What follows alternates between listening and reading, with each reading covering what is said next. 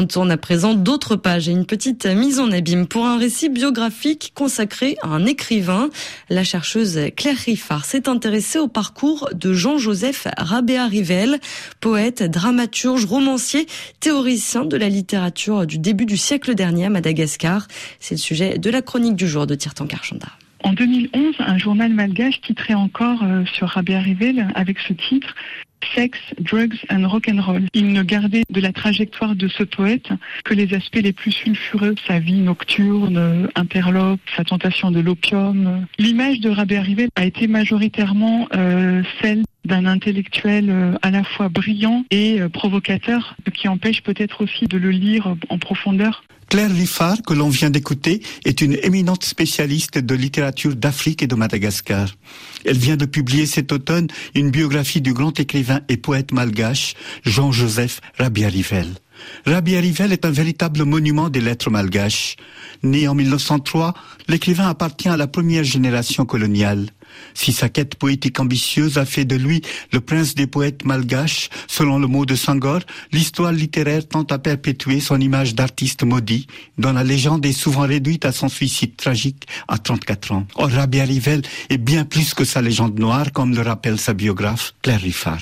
La biographie a surtout été la quête d'un visage plus complexe de l'écrivain. Le XXe siècle a été fasciné par les derniers moments de Rabé Rivel qui se suicide au cyanure à 34 ans. Mais en réalité, derrière euh, la violence de cette mort, il y a l'intensité d'une vie. À travers les, premières euh, enquêtes que nous avions menées, la figure du poète maudit était très prégnante. C'est une figure qui a été euh, construite par l'écrivain, qui, s'est construit une, une, image euh, à la Baudelaire. Et il me semblait qu'il était important d'aller voir derrière cette posture et de retrouver la vie.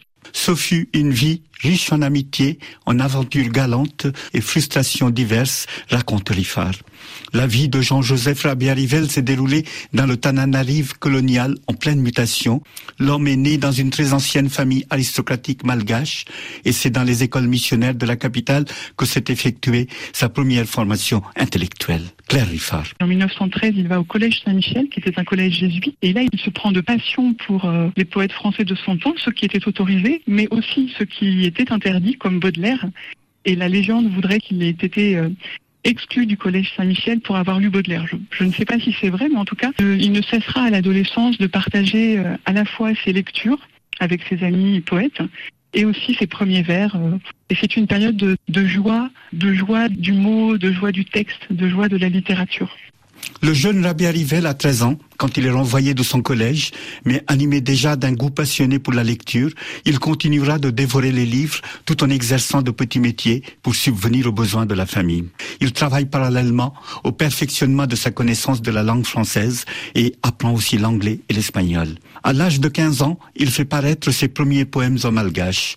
Il faudra attendre les années 1920 pour voir celui qui se définit désormais comme un lettré de couleur, fou de la langue française et brûlant de garder sa personnalité, publier ses premiers écrits dans la langue de Baudelaire qu'il admire tant. C'est le début d'une carrière littéraire originale pour l'époque, car elle se place d'emblée sous le signe du métissage et du bilinguisme. Claire Riffard. Rabert Rivel a, toujours écrit dans les deux langues hein, depuis les débuts. Il n'a jamais sacrifié une langue à l'autre. Il disait que ces deux langues étaient finalement ces deux amours. Il y avait euh, cette langue qui parle à l'âme, le français, et cette langue qui murmure au cœur, la langue malgache. Dans la deuxième partie de cette chronique qui sera mise en onde samedi prochain, nous évoquerons, sous le contrôle de la biographe de Rabia Rivel, la suite de l'itinéraire peu commune de cet écrivain qui s'est situé résolument à la croisée des mondes et des langues.